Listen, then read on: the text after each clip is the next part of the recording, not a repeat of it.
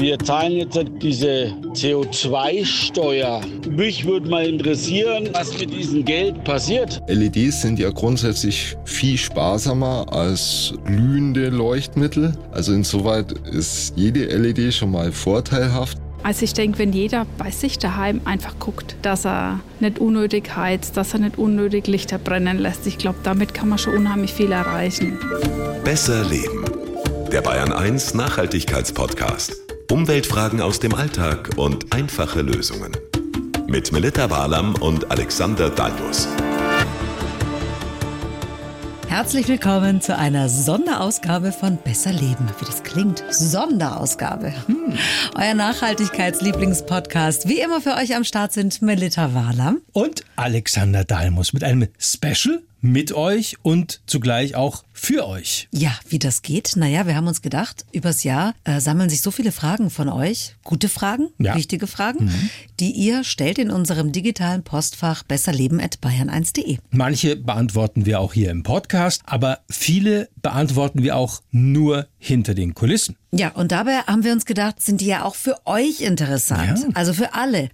Wir haben bunt durcheinander gemischt. Es geht viel ums Energiesparen, klar. Aber es geht auch um Nachhaltigkeitsfragen zu E-Book-Readern zum Beispiel oder auch zum Rasieren. Also Männerthemen, ja. ja. Es geht aber auch viel um, was ist eigentlich umweltfreundlicher, dieses oder das? Was meint ihr aus dem Umweltteam von Besser Leben? So was klären wir alles. Und vieles ist natürlich nicht immer ganz so einfach zu beantworten.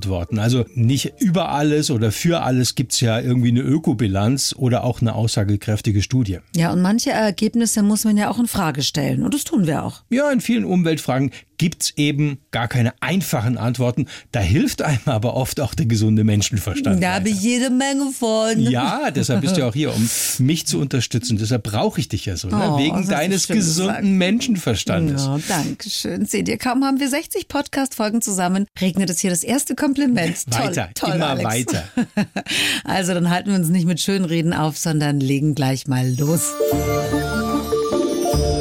Weihnachtsstimmung mit Weihnachtsbeleuchtung in der Adventszeit. Darum geht's in der ersten Frage. Ist ja auch was Schönes. Ja, die Strompreise in diesem Jahr, die sind weniger schön und viele sparen heuer vielleicht auch da. Christa aus Hammelburg in Unterfranken möchte jetzt wissen, wie das so ist bei der Weihnachtsbeleuchtung. Kostet es wirklich so viel? Also bei LED muss man sagen, nicht so viel. Wer noch alte Lichterketten hat mit Glühlämpchen, ja, sollte die wirklich austauschen diese Lichterketten nimmt man ja auch immer wieder her. LED verbraucht eben nur bis zu einem Zehntel an Strom. Wobei ich gesehen habe, dass mittlerweile auch einige ihre Weihnachtsbeleuchtung an Solarpanels angesteckt mhm. haben. Das ist natürlich super. Ja, und wie immer macht's auch bei LED natürlich die Anzahl der Lämpchen. Man muss es ja nicht gleich so machen wie Rolf Vogt in Bücken bei Nienburg an der Weser in Niedersachsen. Der hält nämlich angeblich den Europarekord mit Achtung 600.000 Lämpchen bei der Weihnachtsbeleuchtung.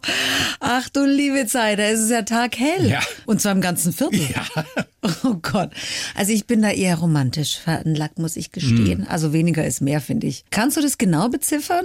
was mich so eine Beleuchtung an Strom in etwa kostet? Also eine normale? Nehmen wir mal so eine LED-Lichterkette für zu Hause, sagen wir mal 24 Lämpchen. Die haben so um die 5, 6 Watt Leistung, diese ganz normalen, üblichen, kleineren LED-Lichterketten. Also selbst wenn du die jetzt acht Stunden am Tag oder am Abend brennen lässt, kostet das beim derzeitigen Strompreis so 40 Cent in vier Wochen. Aber wie du schon sagst, weniger ist mehr für die Umwelt. Stichwort natürlich Lichtverschmutzung. Oh ja, da gibt's auch eine super Folge darüber. Das war echt spannend. Wenn man draußen Lichterketten aufhängt, dann helfen zum Beispiel nachts auch Zeitschaltuhren.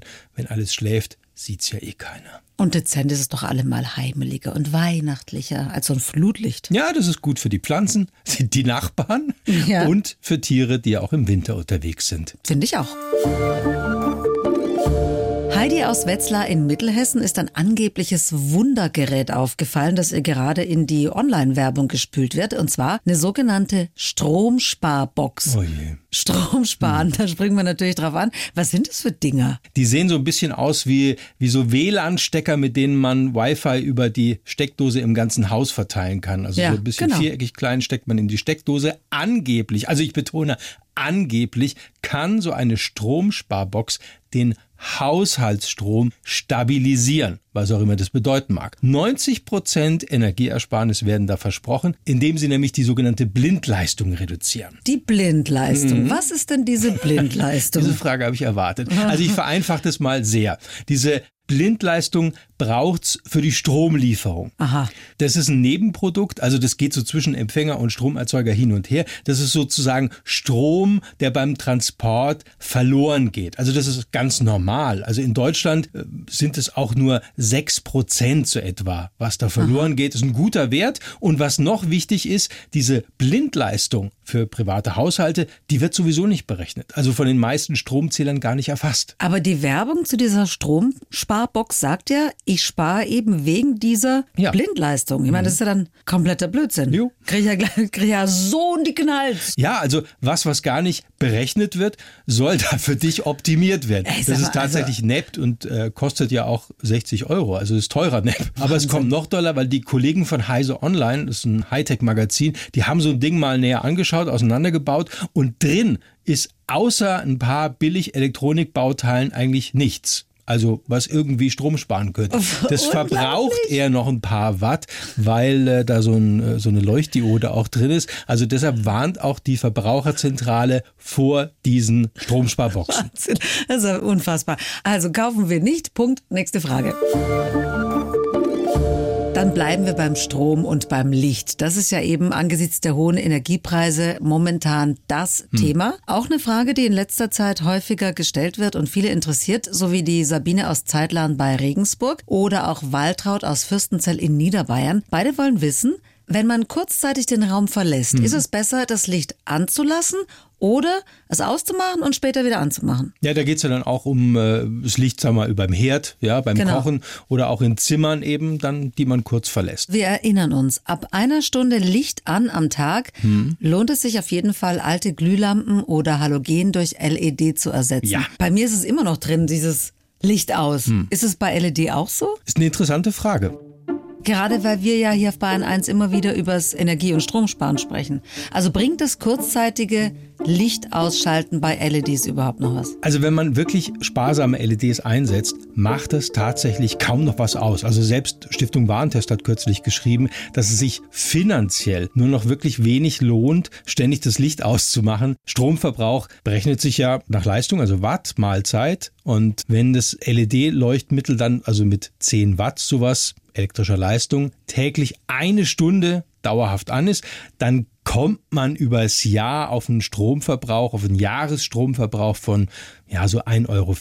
Das kann ich mir gerade noch leisten. Hm. Gilt das aber auch für Kühlschranklampen, für den Herd und so? Sogar für alte Kühlschränke und Dunstabzugshauben gibt es mittlerweile LEDs zum Nachrüsten. Die heißen übrigens Retrofits. Retrofits. Mhm. Und was ist mit dem Ein- und Ausschalten? Weil ich kann mich erinnern, früher hieß es ja immer, das schadet den Glühbirnen, dieses ständige An- und Ja, ja, ich weiß. Also gerade da wären tatsächlich LED-Leuchtmittel eigentlich den Halogen-, Glüh- oder auch Leuchtstofflampen, also den alten Energiesparlampen gegenüber im Vorteil. LEDs haben nämlich eine höhere Schaltfestigkeit, so heißt es. Also bei alten Glühlampen war es meistens so nach 1000 Schaltzyklen vorbei. Auch bei den alten, also den herkömmlichen Energiesparlampen? Ja, die haben ein bisschen länger ausgehalten. Da war es meist bei so 5000 Schaltzyklen dann vorbei. Mhm. Aber LED können schon leicht mal 15.000 dieser Schaltzyklen Zyklen eben überstehen. Boah. Sogar wesentlich mehr. Was dann kaputt geht, das ist meist auch gar nicht dieser LED-Chip selbst, sondern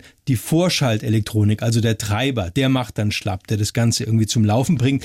LEDs können tatsächlich sehr viel länger halten. Ich schätze mal, und wir machen diesen Podcast ja schon eine Weile, mhm. die Qualität ist schon entscheidend. Ja, gerade mhm. Billiganbieter versprechen gerne mal mehr, weil sie wissen, dass sie die Mindestzahl an Schaltzyklen einhalten. Die ist auch von der EU vorgegeben. Und was danach kommt, gehört sozusagen der Katz. Na super. Mhm. Kann man da auf was achten? Was gerne gemacht wird, sind Haltbarkeitsangaben in Jahre. Also da steht dann, brennt 20 Jahre. Ja, Im genau. Kleingedruckten kannst du dann aber lesen, wenn das Leuchtmittel täglich zwei Stunden an ist. Aha, das heißt also, wenn sie täglich vier Stunden brennt, mhm. dann ist die LED schon nach zehn Jahren hin. Genau, und deshalb ah. sind auch Garantieversprechen von den Markenherstellern eigentlich verlässlicher. Und äh, um nochmal aufs Aus- und Anschalten zurückzukommen, also das schadet den LEDs gar nicht nicht. Also man spart nicht zumindest was damit, aber ich zum Beispiel mache es trotzdem. Also wenn ich für längere Zeit mal einen Raum verlasse, viele haben ja auch nicht überall LEDs drin. Ja, es ist so in einem drin. Ich mache es auch immer aus, geht gar nicht. Na gut, ist ja auch nicht verkehrt.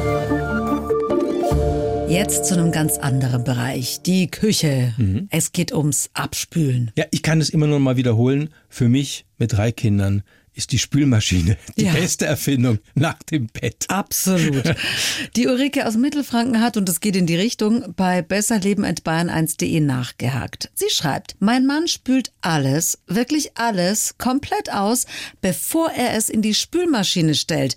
Bei Töpfen habe ich noch gewisses Verständnis, schreibt sie, aber alles andere, drei Fragezeichen, muss da sein oder ist es sogar ratsam? Ah, ja, also das ist natürlich energiespartechnisch völliger Unsinn, weil das ja den Sparvorteil einer Spülmaschine quasi zunichte macht.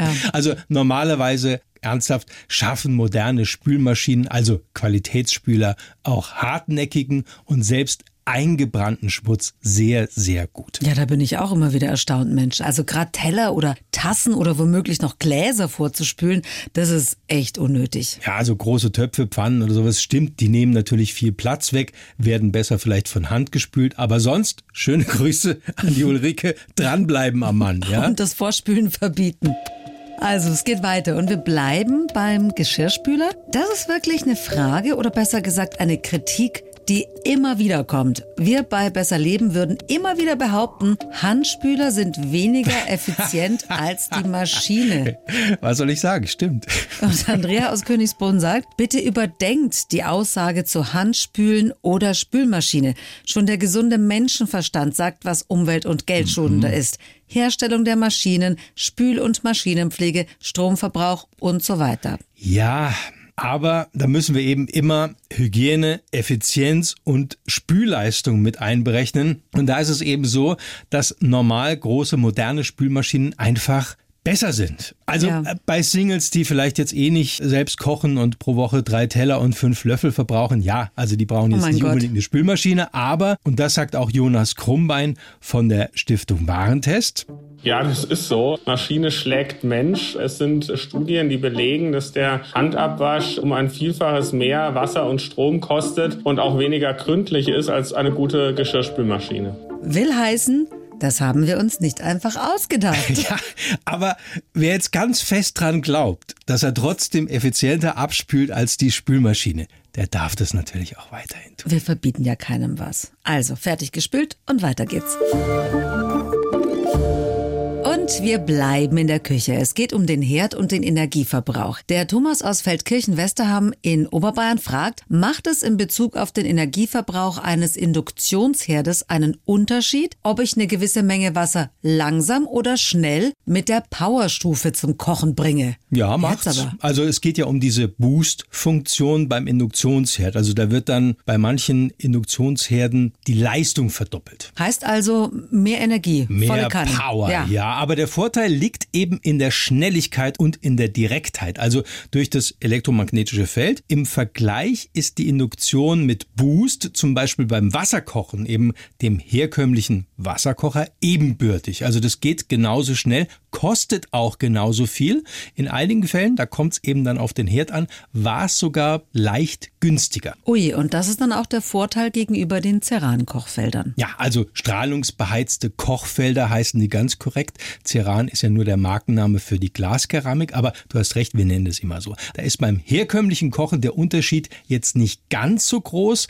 10 Euro Ersparnis pro Jahr, das ist also überschaubar. Ja, Ne? aber beim Ankochen oder Heißmachen, da spart Induktion. Ja, da macht sich dann diese Technik, also bei der die Energie sozusagen direkt in den Topfboden fließt, bemerkbar. Da sind sie eben diesen strahlungsbeheizten Kochfeldern. Ceran, ich sag Ja. Ceran. Ja, da sind die, den, da sind diese Kochfelder eben Träger. Da braucht man also bis zu 30 Prozent tatsächlich weniger Strom bei Induktion, um eben Wasser zum Kochen zu bringen. Und die Boost-Funktion, die unterstützt es auch, auch wenn sie etwas mehr Energie braucht. So, und jetzt seifen wir euch gleich mal ein. Bei der nächsten Frage an Besser Leben. Wir hören uns gleich wieder. Kennt ihr schon die blaue Couch? Der Bayern 1 Podcast von Deutschlands meistgehörter Abendsendung. Spannende Menschen erzählen aus ihrem Leben. Die blaue Couch. Der Talk. auf bayern1.de und in der ARD Audiothek. Da sind wir wieder. Eure Fragen und die Antworten aus dem Umweltteam von Besser Leben. Endlich kommt mal eine gute Männerfrage, finde ich. Oh Mann, der Olaf aus Oberbayern, der möchte wissen, wie ist es mit der Gesichtsrasur bei Männern? Nass- oder Elektrorasierer? Was ist umweltfreundlicher? Bei der Nassrasur geht es ja um den Verbrauch von Klingen, Mhm. Seife und heißem Wasser. Beim Elektrorasierer schlägt die Produktion, später die Entsorgung und der Stromverbrauch zu Buche. Wie ist es, dass man sich darüber überhaupt Gedanken macht? Ich Ja, dachte, das ist wir so Männer machen uns manchmal Gedanken über Dinge. Ja, ich ne? dachte, das ist Ja. einfach so nach Gefühl, was nein, man halt mehr nein, mag. nein, aber das sind so Fragen, Ja. die wirklich jetzt in der Tiefe nicht ganz so einfach zu beantworten sind. Die sind wirklich sehr komplex, aber so ist es eben, wenn es um echte Nachhaltigkeit geht. Also ich denke, erstmal wird es darauf ankommen, wie lange hält mein Elektrorasierer oder wann entsorge ich ihn und wie viel Bartwuchs habe ich, wie viel muss ich rasieren? Alles ist wichtig. Also richtig ist äh, die Entsorgung, weil gerade so Kleinelektronik, wenn sie mal kaputt geht, nicht mehr repariert wird. Ja, also das lohnt sich nicht. Und daran hängt tatsächlich beim Elektrorasierer alles. Ja, beim Nassrasierer, also das streiche ich schon mal runter, Einwegrasierer, Ja. schwierig. Ja, Einwegplastik, Nee. ja. Einmal Klinge, einmal Rasierer, die halten so fünf bis neun Mal, je nach Bartwuchs, wie du Ja. schon sagst, und dann ist das Ding weg. Also das kann natürlich nicht nachhaltig Nein. sein. Also die mit Auswechselklinge nehmen wir. Ja, aber auch schwierig. Also so eine Klinge herzustellen, eine ist sehr energieaufwendig, da braucht es über 1000 Grad, ja, und dann muss es ja wieder runtergekühlt werden und damit es dann schön glatt und scharf wird. Mittlerweile sind ja in diesen äh, Auswechselklingen fünf oder sechs manchmal gleich verarbeitet. Wow. Ja. Du siehst meine großen, aber erstaunten Augen. 1000 Grad. Also Das macht sich bei der Ökobilanz natürlich negativ bemerkbar. Ja, Rasierklingen müssen übrigens aus Sicherheits- und Hygienegründen im Restmüll entsorgt werden. Ja, also die kann man nicht extra sammeln. Bei Rasierhobeln ja, das geht. Das sind diese Rasierer, die so eine Einzelklinge haben, also die so Ja, eingelegt ja. wird. Weißt du, die Ah, sind das so oben aber rund. wenige, oder? Ja, aber tatsächlich ist das die umweltfreundlichste Variante. Also außer dem üblichen Rasiermesser, das man aus den Filmen kennt. Aber Ja. ich glaube, das macht kaum jemand, oder? Also ich mach's nicht.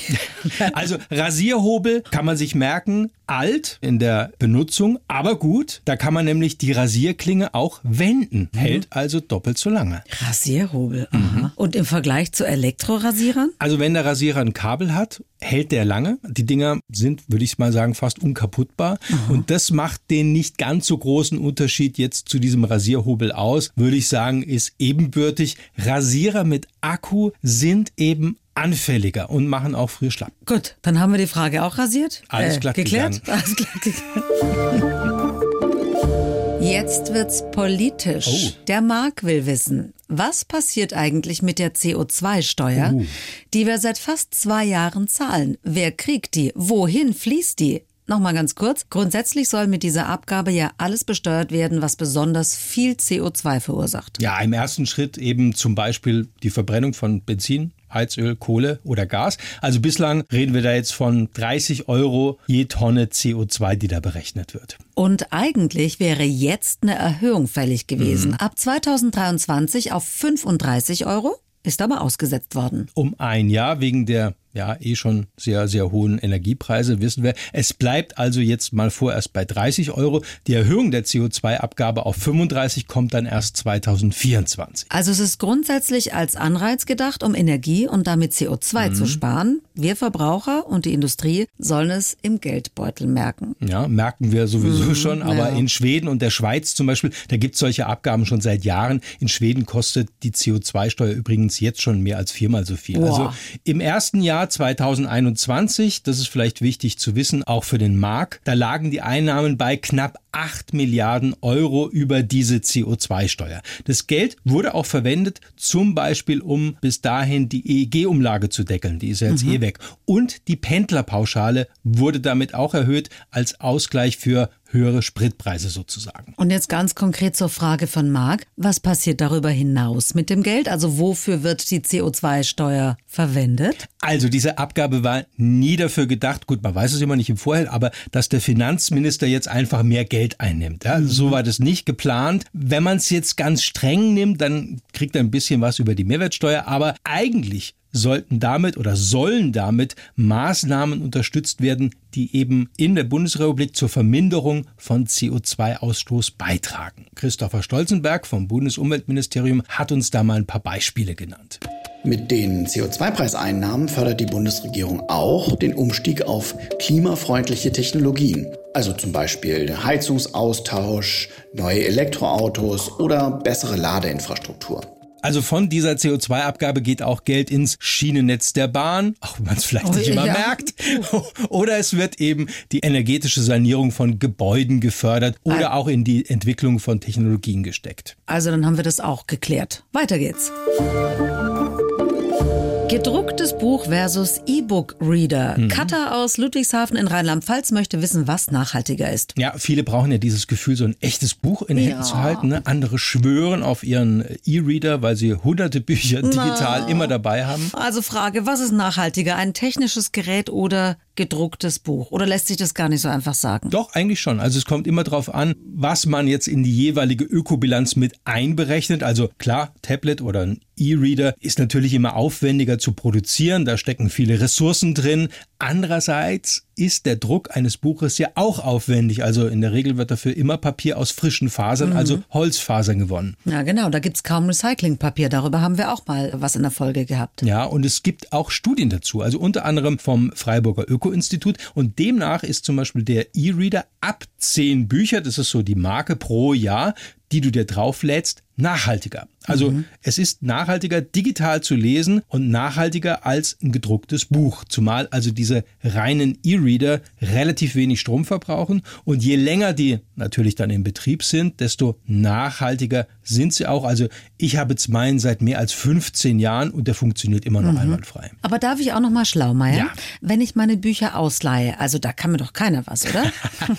ja, ist natürlich richtig. Also nachhaltiger geht's wirklich kaum. Deshalb gehe ich mit den Kindern auch so oft in die Stadtbücherei. Übrigens noch ein kleiner Zusatz in Sachen digitale Endgeräte. Viele lesen ja auch übers Tablet, wie gesagt, oder über Smartphone. Mhm. Und diese Geräte, die stehen natürlich in einem ständigen Datenaustausch und verursachen, also während ich einen Artikel oder auch Bücher lese, immer auch klimaschädliches CO2 im Hintergrund, also mhm. über diese Serverzentren, wo diese Daten bereitgestellt werden. Und das Umweltbundesamt hat kürzlich nochmal konkret dort gemessen, mit Glasfaser zum Beispiel halbiert man seinen CO2-Ausstoß und Tablet oder Smartphone mit WLAN zu benutzen, ist um ein Vielfaches umweltfreundlicher als die Daten mobil, also unterwegs mhm. abzurufen. Ne? das heißt, ganz in unserem Sinne, Kleinvieh macht auch Mist. So ist es.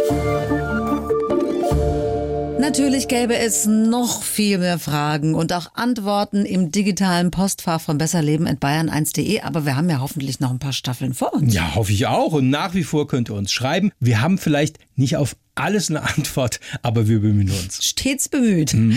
In der nächsten Folge bemühen wir vor allem unsere Geschmacksnerven. Wir testen für euch ausgewählte bio- und naturnahe Weine. Mit Dagmar mm. Ehrlich, eine Koryphäe auf dem Gebiet und ausgesprochen unterhaltsam, das kann ich euch jetzt schon mal versprechen. Wir haben einen Sekt, einen Weißwein und zwei Rotweine. Und ich werde nichts ausspucken, alles trinken. Das wäre sonst nicht nachhaltig, wenn ich rausspucke. Das kann was Nein. geben, vor allem am Ende der Folge.